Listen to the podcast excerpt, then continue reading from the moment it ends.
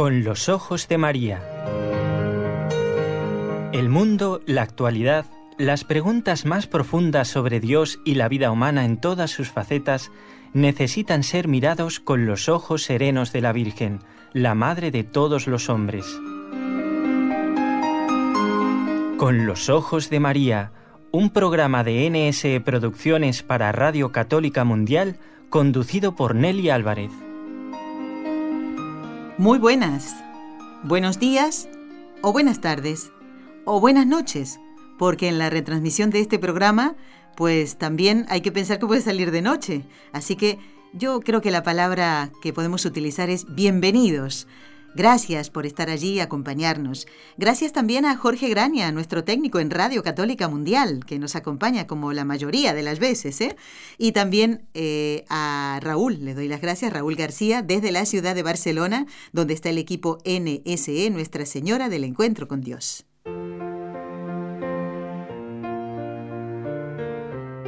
Destellos sacerdotales Hemos elegido empezar el programa hoy con una frase de San Juan Pablo II. El sacerdote, testigo de Cristo, es mensajero de la vocación suprema del hombre a la vida eterna en Dios. Ciertamente son pocas palabras, pero muy profundas. ¿Cómo entender esto, no? Eh, tiene el sacerdote la vocación, eh, la llamada a llevarnos a todos a la vida eterna. ¿Y cuánto ayuda?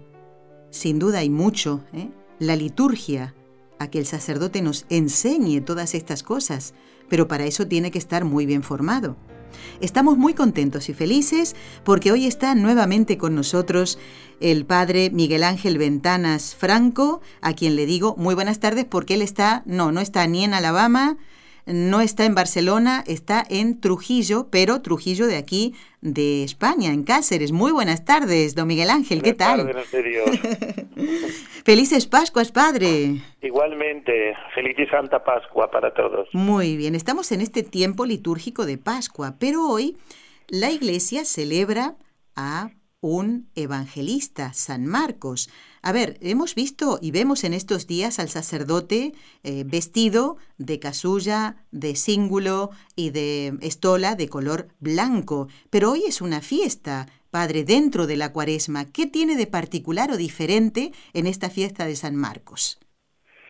Pues la fiesta de San Marcos tiene la categoría de la fiesta de un apóstol, aunque él pues eh, no es propiamente del grupo de los doce, pero al ser evangelista, pues tiene la misma categoría que los apóstoles y los textos litúrgicos, además de los propios, ¿no? de, su evangelio que se leen hoy y de, y de los, textos bíblicos que hacen referencia a Marcos, pues eh, los textos son eh, los de los apóstoles, por ejemplo, el prefacio, y, mm. porque con su anuncio, y con su evangelio, pues eh, está de alguna manera pues eh, continuando esa misión de los apóstoles, ¿no? Completando la misión de anunciar el evangelio que Jesús da a los apóstoles y a toda la iglesia, y al mundo entero y proclamar el evangelio, ¿no? Es el, el, envío de Jesús antes de la ascensión al cielo. Sí, sí, sí. ¿Y en cuanto al color litúrgico, padre? Bueno, el color rojo es el color del martirio. Es el que se utiliza el Viernes Santo, porque Jesús, con su sacrificio, con su entrega, pues es el, el primer mártir, podemos decir, ¿no? Y luego a, lo largo de la historia, pues todos los que han dado la vida por él, ¿no? Y entre ellos está también San Marcos, que no solo anunció el Evangelio con sus escritos, sino también con el testimonio de su vida, ¿no? Es el testimonio supremo, eso significa mártir, significa testigo. Y el color rojo es el de la sangre, el de la entrega. Esa entrega que debe tener cada uno de los sacerdotes, ¿no? Para, la, para el pueblo de Dios. Eh, como les dije antes, el padre Miguel Ángel Ventanas está en Trujillo, Cáceres, porque él es párroco de la parroquia San Martín de Tours, que no fue mártir. Así es. Él no fue mártir, ¿verdad, padre? No. No, San Martín no fue mártir. Bueno. Es el primer santo no mártir al que se dio culto. Pues mire. al principio solo se daba culto a los mártires. Claro. En el día, en el día conmemorativo de su martirio, ¿no? pero él, eh, ante ese testimonio de caridad que Dios, ¿no? Que, que fue muy impresionante, ¿no? Para aquella época, pues él eh, fue muy venerado desde la antigüedad, ¿no? Sin ser mártir. Bueno, pues eh, además el padre Miguel Ángel es director del Secretariado Diocesano de Liturgia. Él ha realizado sus estudios en el Seminario Diocesano de Plasencia y en el Pontificio Instituto Litúrgico de San Anselmo en Roma, Italia. Y él ha estado, bueno, ejerciendo su ministerio en distintas parroquias de la diócesis de Plasencia y también ejerciendo su ministerio como profesor de liturgia en el Seminario Diocesano y en el Instituto de Ciencias Religiosas Santa María de Guadalupe. Este, en este caso, un sacerdote dentro de este ciclo de estellos sacerdotales, este programa es el número 39, un sacerdote liturgista, podemos decir así. Padre, em, en la formación sacerdotal, en la formación que, que ustedes reciben los sacerdotes, ¿cuál es el lugar que ocupa la liturgia?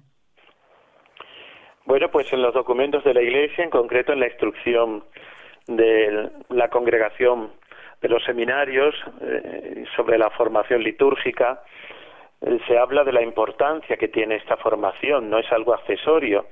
Dice esta instrucción que los sacerdotes son consagrados por Dios por mano del obispo no solo para anunciar el Evangelio y guiar a los fieles, sino también para presidir las celebraciones litúrgicas en cuanto partícipes de manera especial en el sacerdocio de Cristo, que actúan como ministros de Cristo cabeza, el cual en la liturgia ejerce sin interrupción en favor nuestro su función sacerdotal por medio del Espíritu Santo. Y esto pues necesita una formación, una formación teórica, pero también una formación eh, podemos decir, vivencial más que práctica. ¿no? Claro. Una auténtica formación litúrgica requiere no solo la teoría, sino también la práctica en cuanto iniciación mistagógica, es decir, introducción en los misterios. Y eso se alcanza, pues, eh, no solamente por la clase de liturgia, sino por la vivencia de la liturgia de los alumnos en los seminarios. Y a eso son conducidos pues por una adecuada celebración según las normativas litúrgicas, según los libros litúrgicos de la Iglesia. Es decir, no solo es teoría, sino que tiene que, que ser también pues algo vivencial, ¿no? Que los seminarios deben garantizar.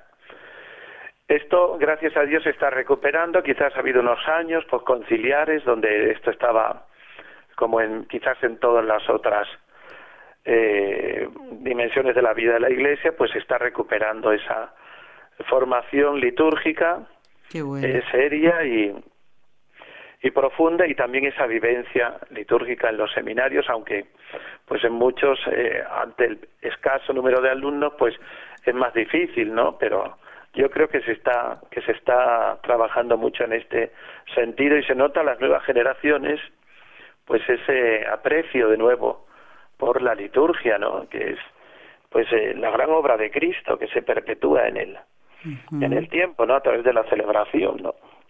Y es muy importante, por tanto, que los futuros sacerdotes se formen y vivan esto que van a, luego a presidir al pueblo de Dios, ¿no? Los, divinos misterios.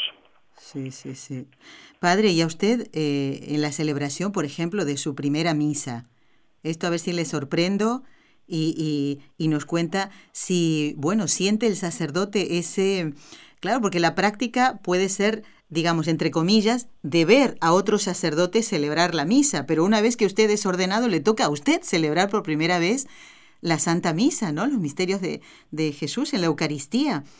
Que, o sea, aquí, ¿qué es lo que tienen en cuenta? Ir celebrándolo eh, sin correr, como debe ser, por supuesto, ¿no? Para, para ir mm, mirando ¿eh? y, revisando, ir viendo qué es lo que debe hacer el sacerdote en cada momento, abrir las manos, juntarlas, arrodillarse. ¿Cuál fue su, su experiencia en esa primera misa? Padre, eh, no sé, creo que eh, usted fue ordenado el 26 de junio de 1994, ¿cuándo celebró esa primera misa?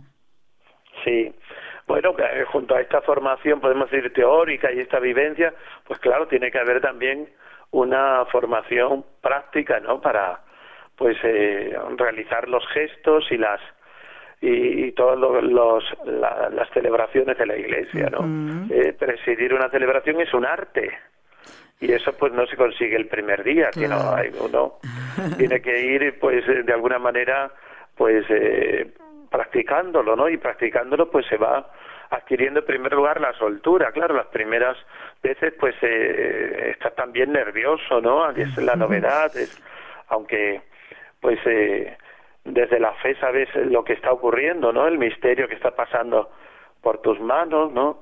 Pero eso no te quita también lo que lleva de carga humana, ¿no? De nerviosismo, de, y poco a poco, pues con el tiempo, pues eso se va eh, se va uno acostumbrando, aunque a veces pues esto lleva también su parte negativa, ¿no? Desde que nos acostumbremos a, a celebrar la misa, ¿no? y pues que, podamos caer en la rutina, ¿no? Y por eso hay que estar siempre en lucha contra ello, ¿no? Eh, como mm. dice esa famosa oración, celebrar cada misa como si fuera pues la, la, primera. ¿no? Con ese mismo fervor, con esa misma ilusión de algo nuevo, ¿no?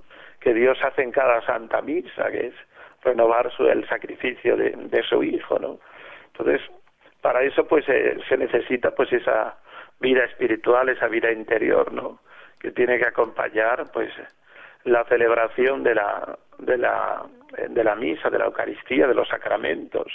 Eh, aunque la misma celebración pues tiene nos da los medios para esa vivencia interior, porque hay una serie de oraciones que son los fieles no las oyen, pero que el sacerdote debe pronunciar eh, para que le ayuden precisamente a esa vivencia espiritual interior de cada gesto al, prepararse al Evangelio, eh, en la presentación de los dones, antes de la comunión, es decir, eh, todo va acompañado con unas oraciones que ayudan al sacerdote a esa vivencia interior de lo que está celebrando, a no caer en la rutina, ¿no? Eh, a vivir cada día la Santa Misa con esa profundidad. Sí, sí, sí. Bueno, ¿y la suya? No nos ha dicho cuándo celebró su primera misa.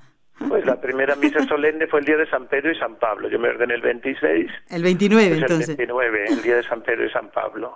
Sí. bueno, Mi parroquia, Plasencia, yo soy natural de Plasencia, que es la capital de esta diócesis, y allí la celebré el día de San Pedro y San Pablo. Por tanto, también, pues eh, en una fiesta de rojo como la de hoy. Claro. sí, sí. bueno, vamos a olvidar entonces esos nervios de esos primeros momentos y además le tocan, eh, era solemnidad, ¿no? O una fiesta, padre. ¿Fiesta o solemnidades? Solemnidad. Solemnidad. San, Pablo, sí, sí. Bueno, con, con, misa vespertina de la vigilia también. Claro. es una de las grandes solemnidades claro, es verdad, del año litúrgico. Los príncipes de los apóstoles. Los príncipes, columnas de la iglesia.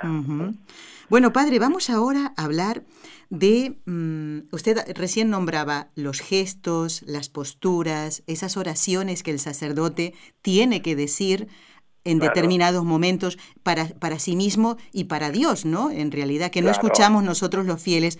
Pero vamos a hablar ahora de algo que sí escuchamos, Padre, y es el canto litúrgico. Antiguamente, o eso por lo menos lo que tengo conocimiento, los seminaristas aprendían canto litúrgico. Y aquí van dos preguntas, Padre. ¿Qué, ¿Cómo se define el canto litúrgico y si sigue siendo así que los seminaristas hoy, en este siglo XXI, aprenden el canto litúrgico? Bueno, pues el canto en general, la música ha sido muy importante en la, la, liturgia de la Iglesia desde los orígenes, ¿no? Mm, hasta el Concilio Vaticano II, pues en los seminarios se ensayaba diariamente, ¿no? Había eh, un rato de canto litúrgico, de, de tal manera que cuando acababan en el seminario, pues los, pues, los nuevos sacerdotes iban muy preparados en este sentido, ¿no? Y sabían, pues, los elementos principales de la liturgia cantada, ¿no? Eh, a raíz del concilio, pues esto, pues también cambió. En primer lugar, porque los seminarios se quedaron sin alumnos y ya no se podían mantener aquellas escolas cantorum que había en los mm. seminarios y se empezaron a valorar más otras cosas de otro tipo y lo que le pasó a la liturgia pues le pasó también al canto, a la música que cayeron, ¿no? Yo creo que ahora pues también hay una recuperación a pesar de que en los seminarios hay pues eh, el número es pequeño en muchos pero hay una revalorización de la importancia que tiene el canto en la liturgia romana también y, y la importancia que tiene en el ministerio sacerdotal, porque el, la primera eh, forma de participación dice los libros litúrgicos en el canto es los diálogos del sacerdote con el pueblo, ¿eh? esos diálogos que hay a lo largo de la celebración, ¿eh? porque quizás es más difícil que los fieles canten un canto de entrada, canten uno de comunión, canten, pero sí que es fácil que los fieles contesten a el Señor esté con vosotros, levantemos el corazón, o, a, un amén al final de la oración, y para eso pues el sacerdote tiene que prepararse para poder cantar estas oraciones, para poder cantar el prefacio, para poder cantar otros textos como el pregón pascual, por ejemplo, que son parte de, de su ministerio, ¿no? Y eso entra dentro también eh, en su formación, ¿no? Esto en la liturgia oriental no ordenan a nadie que no, no sepa cantar. Claro, es verdad. Porque toda la liturgia es cantada. Y por eso las misas son más largas, ¿cierto, padre? Claro, pero es que la, depende de lo que de la idea que tengamos de la misa. Si pensamos que la misa es eh, la glorificación de Dios, la alabanza a Dios, pues cuanto más solemne lo hagamos, ¿no? Mejor, pues ¿no? Mejor. Claro. Y esa es, la, esa es la idea que impera en la Iglesia oriental, ¿no? De ahí que todos los días pues sea muy solemne con el canto y entre nosotros pues siempre ha habido más esa distinción entre misas cantadas, misa rezada, ¿no? Mm. Y el concilio acabó un poco con esta distinción y dice que todas las celebraciones pueden tener canto.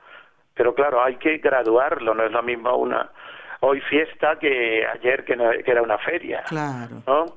Y no es lo mismo el domingo o el día del corpus. O, es decir, hay una gradualidad también en esa forma de utilizar el canto. No hay por qué cantarlo todo, todos los días, no sino según el grado de la fiesta, de la solemnidad, pero todos los días se puede cantar algo porque es una forma de solemnizar ¿no? esa alabanza a Dios, esa glorificación de Dios que es la Eucaristía. ¿no? Y ya digo, como la primera forma de participación en el canto es ese diálogo del sacerdote y el pueblo, que quizás hoy está un poco pues eh, dejado, ¿no? Los sacerdotes pues no utilizan mucho el canto, ¿no? En el prefacio, en las oraciones, uh -huh. eh, cuesta un poco en este sentido, nos claro. ha perdido un poco ese esa importancia que tiene que lo dan los libros litúrgicos, pero luego en la práctica pues no se hace, ¿no? Qué pena, ¿eh? Qué pena. Sí. Pero bueno, rescatemos lo eh, positivo, que esto se, se puede hacer y que hay sacerdotes que lo hacen y por pues eso, sí, gracias a Dios. ¿verdad? Gracias a Dios, Padre, destaquemos sí. eso, por supuesto que sí.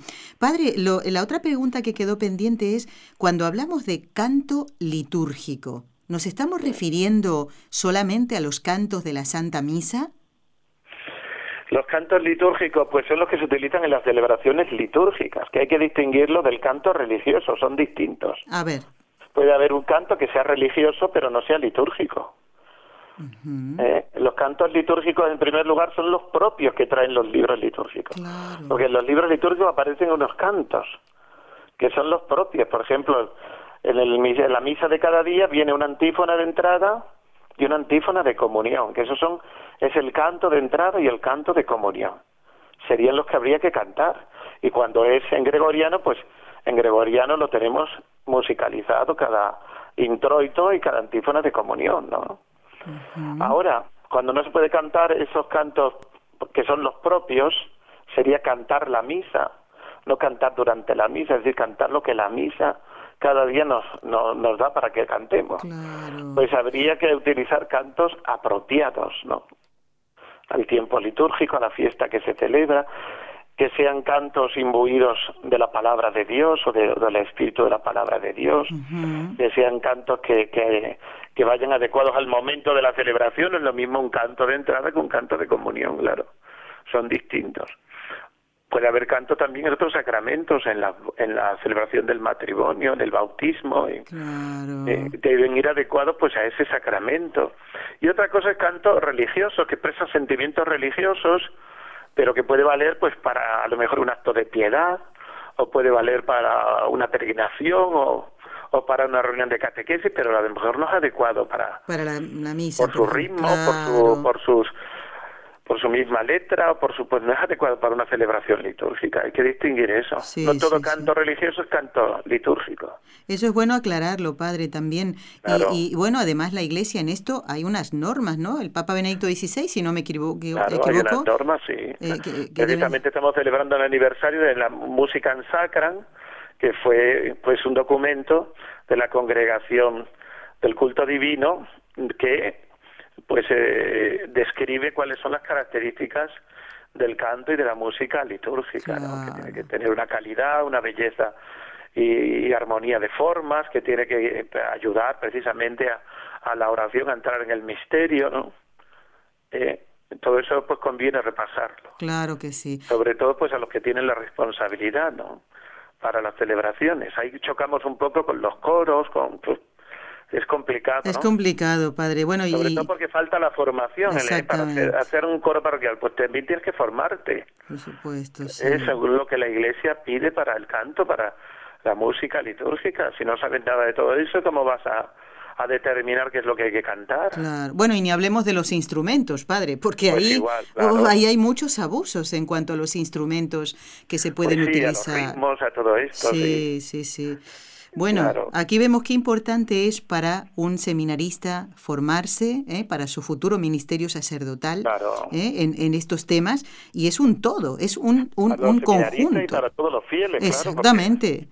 y sobre todo si vas a ejercer un ministerio, si vas a ser el cantor si vas a formar parte de un coro o si eres el responsable del coro, tienes que formarte, conocer la las enseñanzas de la iglesia y las normas de la iglesia en todo esto. Claro. Y aquí se trata de, de, ser humilde, padre, porque cuando uno ah, quiere, quiere poner eh, eh, que esta canción porque a mí me gusta, porque me encanta, porque la hace tal cantante católico que muy bien estará, ¿no? Pero no significa que eso pueda ser eh, de, de, que me eleve a Dios y, si lo escucho en la Santa Misa, porque como usted decía, hace bien la distinción, canto litúrgico y canto religioso. Claro. El canto no es un añadido a la celebración litúrgica, forma parte de ella. Entonces, ejerce una función ministerial. Y si no la ejerce, si no la hace, pues ya no, no sirve. Es decir, me tiene que introducir en el misterio, me tiene que ayudar a celebrar el misterio. Muy bien. No es un adorno. Exactamente. No, no, no, claro, nada en la iglesia es un adorno. Bueno, amigos, estamos en el programa Con los Ojos de María, en este programa número 39 del ciclo de estellos sacerdotales en compañía del padre Miguel Ángel Ventanas, párroco de San Martín de Tours, de Trujillo, Cáceres, ¿eh? y director del Secretariado Diocesano de Liturgia de esta diócesis, ¿no? Sería placer padre, esa es la diosa. Plasencia, muy bien. Y estamos hablando justamente él, ¿eh? Eh, es que tiene que conocer más que nunca, por eso nos está enseñando a todos eh, todo lo que se refiere a la liturgia. Padre, para mm, no mm, pasar a otro punto de estos temas que estamos mm, tratando, quiero antes preguntarle sobre el canto gregoriano. ¿Es ¿Es accesible a los fieles o solamente tenemos la oportunidad de escucharlo en un monasterio, en un convento, cuando vamos de peregrinación, por ejemplo, no? Bueno, el canto gregoriano hay que distinguir, es el canto propio de la liturgia romana y hay que distinguir entre pues eh, las piezas más complicadas, que eso sí es específico de un coro, y las piezas más populares, más sencillas, que siempre las ha cantado el pueblo de Dios durante siglos. Por ejemplo, padre, ha por un abandono de todo esto, pero la gente lo ha cantado durante siglos. Pues por ejemplo la salve, o por ejemplo el pangelingua, ah. o por ejemplo pues la misa de ángelis, son eh, eh, partes del canto gregoriano que la gente ha cantado con mucha unción y con mucho fervor durante siglos, ¿no? Y que siguen cantando, gracias a Dios. Eso, gracias por muchas partes, ¿no? Son piezas más sencillas que todo el pueblo, además que nos ayudan a, a mm, vivir ese sentido católico de universalidad, ¿no? Por ejemplo, cuando uno va a Lourdes o cuando uno va a Fátima, si cantan en portugués o cantan en francés o cantan en, en alemán, pues no nos enteramos, pero cuando todos cantamos la salve, cuando todos cantamos el pangelingua, el tantunergo, cuando cantamos el kiries, nos sentimos como como eh, viviendo la catolicidad, ¿no? Todos de distintas lenguas y, y culturas, pues cantando con unas mismas palabras. Así es, es hermoso, es, precioso eso, padre. ¿eh? Claro, y para eso pues hay que cantarlo en las parroquias, porque si no se canta en las parroquias, cuando vas allí pues no, no lo puedes cantar porque no lo sabes, claro. Te suena, te suena y uno dice, pero ¿qué idioma es este? Pues ese es el idioma de la iglesia. ¿eh? Y las normas de la iglesia dicen también que los fieles sepan cantar las partes principales en, en latín de la celebración de la misa, que dice, dice las normas de, de la iglesia, ¿no? Y, y, el Concilio Vaticano II dice claramente, ¿no? Sobre el gregoriano y todo, o sea que no ha habido ninguna voluntad en la iglesia de que esto se abandone, ha sido más bien, pues, eh, la dejadez, ¿no? O el abandono que... Claro pero no por, porque por parte de la Iglesia no haya voluntad de que esto se mantenga, ¿no? Eh, con todos los con todo lo que significa y la fuerza que tienen estos cantos que han han eh, trascendido los siglos, ¿no? ¿Eh? Lo han cantado generaciones y generaciones que nos han precedido en la fe, ¿no?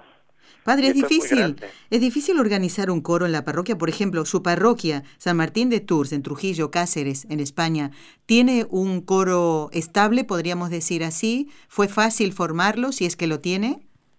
Pues lo hemos intentado, pero Cuesta. chocamos en las parroquias con que lo que abunda es la gente mayor y claro, es complicado, ¿no? Claro, claro. Complicado. Y aquí había siempre un coro de, de, de hombres mayores que se llamaba Antiguos Cruzados Eucarísticos, pero ya se han hecho muy mayores y ya prácticamente pues no, no pueden seguir, ¿no? Y entonces empezar de nuevo es un poco complicado, lo hemos intentado, eh, intentaremos de nuevo, pero es un poco porque la gente pues tiene muchas cosas y le cuesta comprometerse, ¿no?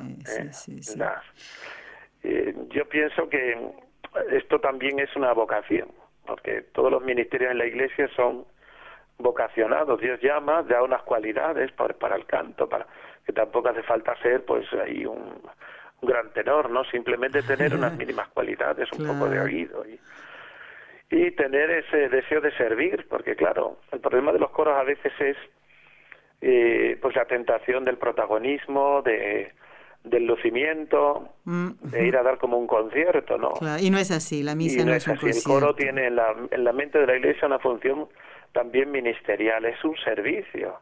Y debe ser pues de fieles, ¿no? Es decir, no una gente que no es creyente y vaya a cantar, ¿no? vas a, eres parte de la de la de la asamblea que está celebrando, y, pero ejercitas un ministerio que es el del canto para ayudar a la a la, a la asamblea a celebrar el misterio de la fe. Entonces no debes suplantar a la asamblea, hay partes que las, puede cantar el coro solo, pues unas piezas especiales. Pero hay otros momentos que debe intervenir el, eh, pues el pueblo, la asamblea, no, la misa no es un concierto. Claro. Y, o, o, enriquecer esa participación de la asamblea con voces, con, con polifonía, es decir, es una... la iglesia no ha anulado, la, como se entendió en alguna época, que el coro ya no tenía sentido, que te lo tenía que cantar todo el pueblo, no.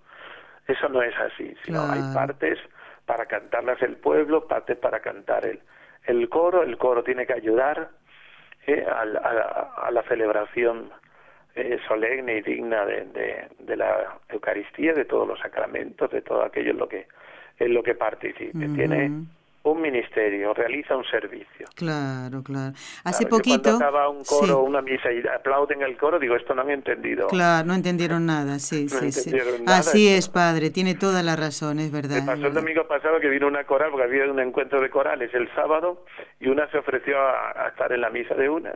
Y al final de todo, ya cuando ya los, el sacerdote nos habíamos ido del altar, oigo desde la sacristía un aplauso.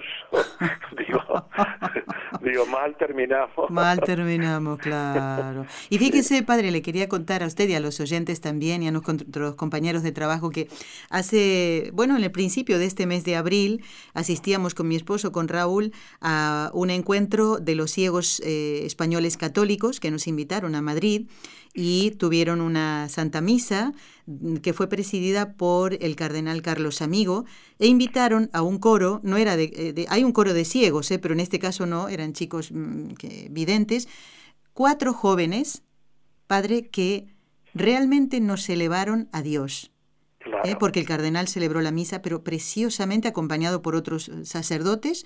Y, y este coro de chicos y jóvenes, cuatro nada mm. más eran, padre, y no, no era el protagonismo, sino que, de, que querían ellos en absoluto, sino que ahí el protagonista era Dios, a quien elevábamos nuestras oraciones, le acompañábamos con el corazón porque no podíamos cantar como ellos, pero qué bonito, y uno sale lleno de Dios, Padre, es diferente cuando salimos chun, chun, chun, que la cabeza me tiene chun, chun, chun, es que, es que me vuelvo loco, loca en este caso, pero uno logra con, con el canto litúrgico elevarse a Dios y ahí ha alcanzado el objetivo de ese canto. En un caso estás deseando que acaben y en el otro deseas que no se acabe nunca. Exactamente, sí. Así es, padre. Bueno, eh, ya lo ven ustedes, estamos en esta charla tan amena con el padre Miguel Ángel Ventanas que hoy eh, se puede quedar con nosotros en todo el programa. Le agradecemos de todo corazón. Padre, le dejamos descansar un poquito, tomarse esa agüita que yo sé que tiene ahí al ladito suyo. Vamos a hacer una pausa cortita ¿eh? en el programa y enseguida seguimos charlando ¿eh? de la liturgia y de la importancia de la liturgia para todo sacerdote y todo fiel católico.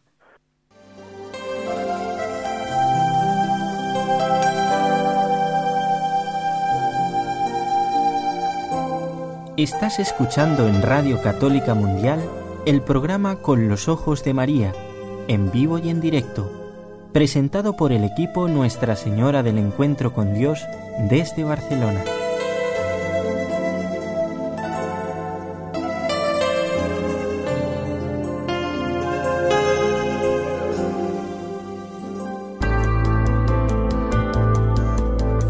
¿Quieres escribirnos ahora mismo? Puedes hacerlo al siguiente correo electrónico con los ojos de María nsradio.com.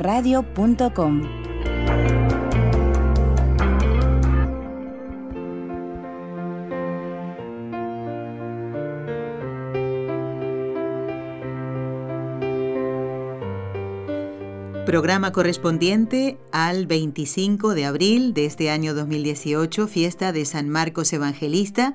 Luego rezaremos por todos los que tienen el nombre de Marcos y especialmente si son sacerdotes. Y estamos en comunicación con un sacerdote, es el padre Miguel Ángel Ventanas. Él está en Trujillo, en Cáceres, porque es párroco de la parroquia San Martín de Tours, de allí, de esta ciudad, y es director del Secretariado Diocesano de Liturgia de la Diócesis de Plasencia. Y estamos hablando de la liturgia, de la importancia eh, para la vida de la iglesia y fundamentalmente para el sacerdote, porque él es un maestro, tiene que instruir a los fieles. Nosotros no vamos a un seminario, pero necesitamos que nos enseñe y para eso tiene que estar muy bien formado.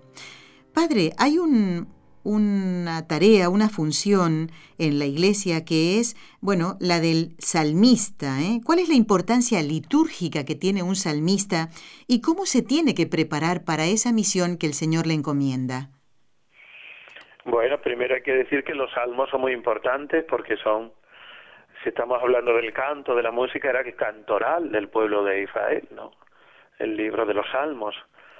Era eh, con el que se dirigían a Dios pues en cada momento para darle gracias o para pedirle perdón o para suplicarle o interceder. Por eso cada salmo tiene pues una una intención no y este estos salmos fueron muy eh, apreciados desde el principio por la comunidad cristiana que los hizo suyos, ¿no? Y luego se fueron estructurando, no solo para la celebración de la, de la misa, donde se emplearon desde el principio como los cantos propios, sino también para la celebración de lo que llamamos la liturgia de las horas, ¿no? La, eh, la oración de la Iglesia oficial, que está eh, fundamentalmente eh, contenida de salmos, ¿no? La función del salmista pues también fue muy apreciada en la comunidad cristiana primitiva por, precisamente por el valor que daban a los salmos. Tenemos epitafios antiguos de los primeros siglos donde aparece el nombre del difunto y luego pone salmista. ah, sí. Era tan era un honor, ¿no? Que hasta en la sepultura pues ah. ponían pues que ese había sido su ministerio, salmista. El salmista es un lector cantor. Si ya el que lee, el proclama la palabra de Dios, es una eh, función muy importante porque está sirviéndole de altavoz a Dios que sigue hoy hablando a su pueblo. cuando se proclama en la Iglesia la Sagrada Escritura, como dice el Concilio Vaticano II, pues el lector cantor, es decir, el que no solo lee la palabra de Dios, sino que la canta, pues, eh, pues tiene una, eh, una importancia muy grande, ¿no? Hay un ministerio sobre el, el, hay un directorio sobre el ministerio del salmista que recoge pues eh, cuál es la función ah. de este de este servicio a la comunidad cristiana especialmente en la celebración de la misa porque eh, después de la primera lectura hay un salmo que de hecho debe ser cantado es con el que respondemos a la palabra de Dios. En el Salmo es como si Dios nos diera su palabra para que nosotros se la dijéramos. ¿eh? Como el niño que enseña, como el padre que enseña al niño a decir papá, mamá, pues Dios también nos dice en cada momento lo que tenemos que decirle. Señor es mi luz y mi salvación, el Señor es mi pastor, nada me, falta. Misericordia, Señor, hemos pecado, según el sentido del, del día, de la fiesta, de los salmos son muy importantes porque es un momento orante, intenso, de respuesta de la palabra de Dios y un momento también contemplativo, ¿no? Escuchando al cantor que va con una música que debe ser sencilla, no es un momento para para el virtuosismo, ¿no? Sino para que es decir, aquí lo importante es la palabra. La música tiene que estar subyugada a la palabra. La música tiene que ayudar a realzar la palabra, pero no a ocultarla. Entonces, eh, la función del salmista es también pues una función pues que debe ir acompañada de esa humildad, ¿no? Del que implica todo servicio, no voy allí a lucirme, no voy allí a, a cantar un aria ni a como una ópera, no sino que voy a a, a, a transmitirla, a ayudar al pueblo a que responda a la palabra de Dios con la misma palabra de Dios y mediante el canto, ¿no? Es un ministerio que se ha recuperado después del Concilio Vaticano II había desaparecido pues durante siglos, pues cuando se fue complicando precisamente la música, ¿no? Y el salmo quedó reducido a, la mínima expresión porque era eh, los melismas eran muy complicados, ¿no? Se llamó gradual porque se cantaba en una de las gradas que lo que ah. tenía el, el ambón, tenía varias gradas. Si vamos a Roma y a las antiguas basílicas, vemos que hay eh, donde se proclama la palabra hay otros niveles inferiores y en cada nivel se iba, en unos hacía la epístola, en otros hacía el salmo, y ya al final del todo se hacía el evangelio, ¿no? Pues por eso se llamaba gradual, porque era el canto que se cantaba en la grada, en una de las gradas, en uno de los de los de los escalones, ¿no? Sí, sí, sí. Y es eh, por el concilio que recupera el salmo y recupera también la figura del salmista, que por lo menos hay que intentar cantar la antífona, ¿eh? Para eso se dan muchas facilidades, ¿no? Y, y hay melodías muy sencillas y si se puede pues y se cuenta con un salmista pues cantar todo el salmo por lo menos los domingos ¿no? porque ya digo el salmo de, de, por sí es cantado no es como si nosotros cogiéramos un canto que sabemos todo tú has venido a la orilla. Y en vez de cantarlo lo, pues, lo recitáramos. Dice pues muy bonito pero pierdes ay es verdad. algo, ¿no? claro. Pues los salmos igual si los recitamos solo además que muchas veces es difícil acordarse de la antífona recitada, ¿no? Pues como de, y si estás intentando recordar la antífona, no estás atento a, a, lo que el salmista va leyendo, claro. Es, complicado, sí, ¿no? sí, sí, pero cómo hay que cuidar todo, ¿eh? ideal es el canto, sí. Eh, y que facilita pues también la respuesta. Claro que sí. Y la contemplación. Qué bonito, qué bonito, qué bonito. Si se cuidara todo esto, padre, ¿eh? pues no, no, querríamos salir de la iglesia. ¿eh? Nada, si la liturgia nos da, nos da toda una riqueza y, una, y una posibilidades grandísimas. Claro que sí. Padre, y además de, de la Santa Misa, que eh, ojalá que además del domingo podamos asistir, si es, eh, si es todos los días, pues mucho mejor. ¿eh? además de la Santa Misa, ¿qué funciones religiosas ayudan a celebrar mejor nuestra fe? usted antes hablaba justamente de los salmos, se refería al oficio divino, donde leemos los, salmos. claro, la liturgia. De... Pero ¿qué otras celebraciones también nos ayudan a, a vivir mejor nuestra fe? Bueno, hay que decir que el centro es la Santa Misa, claro. Es el centro, la fuente, el culmen de toda la vida cristiana, ¿no? Porque es la actualización del sacrificio de Cristo por nuestra salvación. Pero luego la liturgia no se agota en la celebración de la Santa Misa. Están los otros sacramentos y está también la liturgia de las horas. hay que distinguir entre liturgia y actos de piedad. ¿eh? La liturgia sería la Santa Misa, los sacramentos, algunos sacramentales, ¿eh? como ejemplo las exequias, o, y la liturgia de las horas, que santifica las distintas horas del día, especialmente la mañana con los laudes y la tarde con las vísperas, ¿no? Sería la oración de la mañana, la oración de la tarde. Y luego hay lo que se llama actos de piedad, que serían pues el Via Crucis, el Rosario, eh, otra serie de, una novena, eh, un trido, una peregrinación, serían actos de piedad, ¿no? Entonces la liturgia es el, lo que la Iglesia de alguna manera eh, tiene la misión de custodiar y ella es la que determina cómo se celebra. Yo no puedo inventarme eh, pues cómo se celebra la misa, cómo se celebra un bautismo, no están los libros litúrgicos, tengo que seguirlos, ¿no? Sí.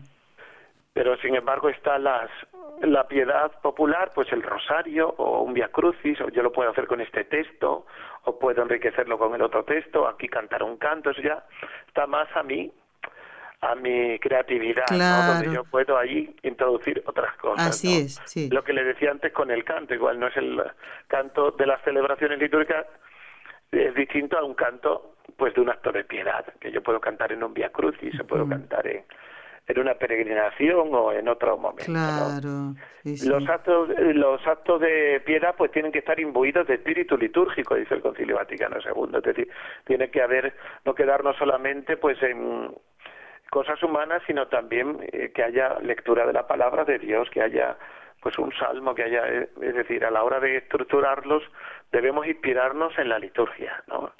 Eh, y la liturgia ya nos la da la Iglesia, lo que tenemos que hacer la vida, ¿no? Porque los textos están ahí, pero hay que lo que decíamos el arte de celebrar, ¿no? El arte de vivir, de darles vida a todos esos a esos textos, ¿no? Y una un elemento importantísimo para esa santificación del tiempo pues es la liturgia de las horas, el oficio divino, a través del cual santificamos distintos momentos del día y de la noche. Es lo que ha hecho la Iglesia durante siglos. Al principio toda la comunidad cristiana, luego durante siglos los sacerdotes y los monjes y las monjas, y en el Concilio Vaticano II se recupera como oración de toda la Iglesia. Y hay muchas comunidades cristianas que ya pues en las parroquias en, como, celebran por lo menos las dos horas principales, que ya he dicho antes, la de la mañana y la de la tarde, ¿no? Laudes y vísperas, donde nos unimos a toda la iglesia ¿eh? y hacemos nuestros los sentimientos de Cristo para alabar al Padre, ¿no? para interceder por los hombres, para prolongamos en el tiempo pues esa alabanza y esa acción de gracias y esa adoración y esa intercesión de la Santa Misa, ¿no? En la liturgia de las horas. Entonces tiene una importancia especial, ¿no? Aunque todos los otros actos de piedad pues están muy recomendados por la Iglesia, claro, como el Santo Rosario, como el Dia Crucis, como pues otros actos de piedad, novenas, tenido siempre que estén en este sentido, y que conduzcan a la celebración de la de los sacramentos, ¿no? Que es lo más importante, porque claro, si uno hace la novena pero luego no va a misa los domingos, pues aquí algo falla. Algo está fallando, exactamente, padre. Así es, es verdad, ¿eh? Porque somos un todo. Ah, nuestro, nuestro corazón, nuestro interior, ¿eh? tiene que reflejarse en nuestro y al revés también, ¿no? Si realmente. Es con esto de la ¿eh? piedad popular hay a veces ese peligro, ¿no? Que la gente va a este santo al otro, pero luego resulta que no van a misa los domingos, que no llevan vida cristiana, que claro, claro. se está olvidando lo fundamental. Qué cosa, ¿no? Así es, sí. Bueno, padre, creo que, no sé si se lo había contado usted una vez, de un señor que eh, su tarea era, eh, bueno, el, el, obispo de una diócesis, no de aquí de España, sino de América, le encargaba eh, indagar, un, un científico, ¿eh? Eh, muy piadoso y católico, indagar eh, si una persona eh, que decía ser vidente, pues realmente lo era. Pues le tocó hacer una investigación, padre, pues la supuesta vidente, pues ni siquiera iba a misa los domingos. Claro. Entonces ahí hay una cosa que está fallando, evidentemente, ¿no? Claro, y utilizan agua bendita y cosas así, sí, pero vamos. Sí, sí, sí, sí. Puede haber muchas desviaciones en este sentido. Claro. Objetos religiosos para... Sí hay que estar en guardia. Eh, hay que estar en guardia, exactamente. bueno, padre, vamos a rezar ahora las tres Ave Marías, luego seguimos charlando porque nos queda un poquito de tiempo y usted generosamente se queda con nosotros. Son temas muy interesantes que nos hacen mucho bien. Entonces, si fue, bueno, el programa no puede durar más porque hay que terminar a tiempo, si no, me tiran de las orejas nuestros compañeros de Radio Católica y tienen toda la razón del mundo, ¿eh? Bueno, vamos ahora a pedirle a quien sino a nuestra Madre, la Virgen Santísima, eh, nuestra Madre, la Madre del Sumo y Eterno Sacerdote, que por el poder que le concedió el Padre, libre a todos los sacerdotes de caer en pecado. En el nombre del Padre, y del Hijo, y del Espíritu Santo. Amén. Dios te salve María, llena eres de gracia, el Señor es contigo. Bendita tú eres entre todas las mujeres, y bendito es el fruto de tu vientre, Jesús. Santa María, Madre de Dios, ruega por nosotros pecadores ahora y en la hora de nuestra muerte. Amén. María, Madre mía, por la sabiduría que te concedió el Hijo, libra a todos los sacerdotes de caer en pecado. Dios te salve María, llena eres de gracia, el Señor es contigo, bendita tú eres entre todas las mujeres, y bendito es el fruto de tu vientre, Jesús. Santa María, Madre de Dios, ruega por nosotros pecadores, ahora y en la hora de nuestra muerte. Amén. María, Madre mía, por el amor que te concedió el Espíritu Santo, libra a todos los sacerdotes de caer en pecado. Dios te salve María, llena eres de gracia, el Señor es contigo, bendita tú eres entre todas las mujeres, y bendito es el fruto de tu vientre, Jesús. Santa María, Madre de Dios, ruega por nosotros pecadores, ahora y en la hora de nuestra muerte. Amén. Dios Padre Todopoderoso, por intercesión del Inmaculado Corazón de María, te pedimos la santidad de los sacerdotes del mundo entero. Y por supuesto encomendamos a todos los sacerdotes que tienen el nombre de Marcos y hoy celebran a su santo patrono y a los oyentes del programa que tienen también este precioso nombre de el evangelista San Marcos. Y seguimos hablando en estos últimos minutos con el padre Miguel Ángel Ventanas. Él está en Trujillo, en Cáceres, y estamos hablando de la liturgia, ¿eh? de la importancia de la preparación y formación de los sacerdotes en en, este tema, en esta materia. Padre, mm, sobre... Vamos a hablar un poquito ahora sobre las celebraciones que se hacen fuera del recinto del templo, fuera de la parroquia, de la catedral. ¿Cómo se tiene que cuidar la liturgia, por ejemplo, en una romería, que esto se acostumbra mucho, ¿no? En procesiones o en otras eh, celebraciones, como digo, fuera de la parroquia? Sí, pues es complicado siempre una celebración al aire libre o en fuera del parece que el recinto pues eh, invita también, ¿no? al silencio, al recogimiento y cuando es fuera pues es más difícil, ¿no? guardar todo todo esto, ¿no? Entonces hay que poner todos los medios para que eh, pues en primer lugar que esté todo muy organizado, porque si hay un poco de desorden, pues eso eh, conduce también un poco a, a, a... la dispersión. A la dispersión, sí, que esté todo muy orientado a lo fundamental, que es el Señor, claro. Si nos quedamos solo con esas cosas que muchas veces acompañan estas manifestaciones, como un poco folclóricas, y pues eh, de alguna manera nos eh, apartamos de lo esencial, ¿no? Lo que deben conducirnos y se convierten pues en meros actos de tipo pues eh, popular, pero pierden su sentido estrictamente religioso, ¿no? Que es lo que está pasando un poco concreto, yo creo, aquí en España con muchas manifestaciones de estas pues eh, de tradiciones.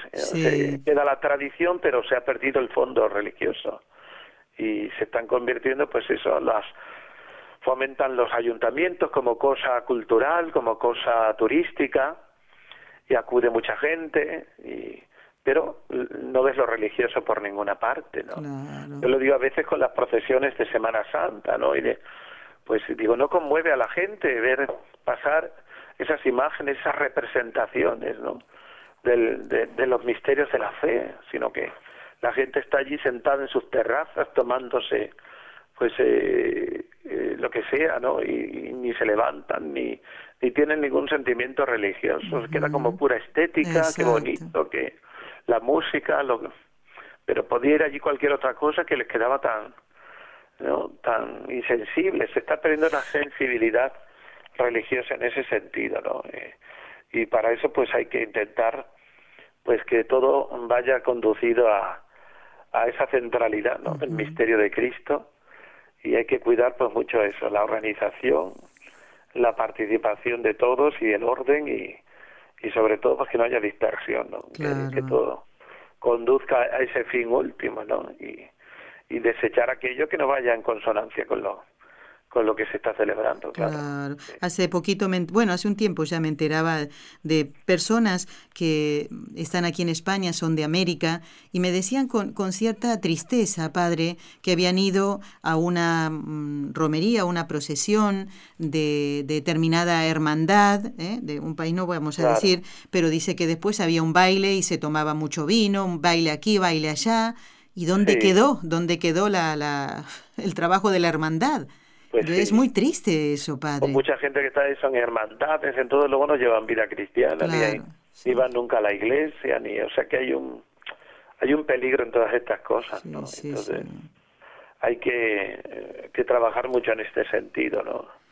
Por eh, salvaguardar esa eclesialidad de, de las hermandades, de las cofradías, es decir, su relación con la iglesia y con lo que la iglesia pide en cada momento y es, es difícil, claro, es difícil porque ya digo, hay muchas fuerzas ahí en torno a todas estas cosas populares de ayuntamientos, de, puede mucho, por lo menos aquí en España, lo del turismo, el todo declarar todas las fiestas de interés turístico, eh, regional, nacional, hay un interés por todo esto en base pues a, a motivos económicos y a, y todo esto pues va contra el sentido religioso, ¿no? Muchas veces y bueno, padre, y este evangelizador que deberían tener todas estas celebraciones, pero bueno. Así es. Eh, bueno, pero confiemos, confiemos en la buena preparación eh, de los sacerdotes y de los fieles también que tienen que colaborar con el sacerdote y quedarnos con esto. Eh, hay que poner mucho esmero en la liturgia, porque eso va sin duda a atraer eh, el corazón de los fieles ¿eh? a la celebración de los sacramentos. Así que, Padre, yo le agradezco ¿eh? su, su, aporte en este programa del ciclo de estellos sacerdotales para, para hablar de la liturgia, de la importancia para un sacerdote estar formado en liturgia y también nosotros los fieles católicos conocer. Eh, yo quiero dar las gracias al padre Miguel Ángel Ventanas, párroco de San Martín de Tours, de Trujillo, en Cáceres, España, director del Secretariado Diocesano de Liturgia de Plasencia. Y padre, para finalizar, le pido su bendición para todos los oyentes que han compartido estos 55 minutos de Con los Ojos de María y también para nosotros, ¿eh? nuestros compañeros de trabajo de Radio Católica Mundial y quienes estamos haciendo el programa desde la ciudad de Barcelona. Por favor, su bendición. Muchas gracias a todos ustedes por la atención. Que les acompañe la bendición de Dios Todopoderoso, Padre, Hijo y Espíritu Santo. Amén. Amén. Padre, gracias por todo. Eh, de nuevo, felices Pascuas y si Dios quiere, eh, lo volveremos a convocar para que esté en el programa y enseñarnos todas estas cosas. Uno se queda lleno de Dios y dice, eh, tengo que colaborar, tengo que, que entender a ver cuál es la misión que Dios quiere que yo cumpla en la iglesia y colaborar y aquí no hay puestos más altos y más bajos, todos podemos dar un servicio ah, para que el Señor sea más amado, más servido ¿eh? y más conocido también a través de nuestras actitudes en la liturgia. Muchísimas gracias, Padre. Gracias a ustedes. Bueno, quiero recordarles que el próximo viernes 27 de abril vamos a tener en el programa al doctor Eudaldo Formen, complaciendo el deseo de una oyente que pidió que habláramos de Santa Catalina de Siena, ella que aconsejaba a los papas nada menos, ¿eh? y va a entrar dentro del ciclo de estellos sacerdotales, así que los invitamos a todos a compartir el programa del viernes con los ojos de María. Doy las gracias nuevamente a nuestros compañeros de trabajo en Radio Católica Mundial en Birmingham, en Alabama, Jorge Graña. Gracias Jorge, y aquí desde Barcelona. Está Raúl García en el control de este equipo NSE, Nuestra Señora del Encuentro con Dios, que los convoca para el próximo viernes en el programa Con los Ojos de María. Que Dios los bendiga a todos. Has escuchado un programa de NSE Producciones para Radio Católica Mundial.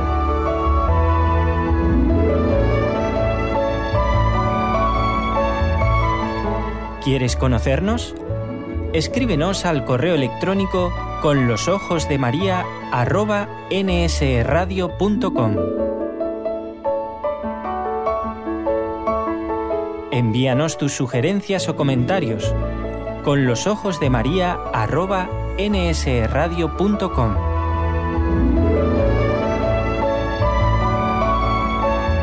Te esperamos.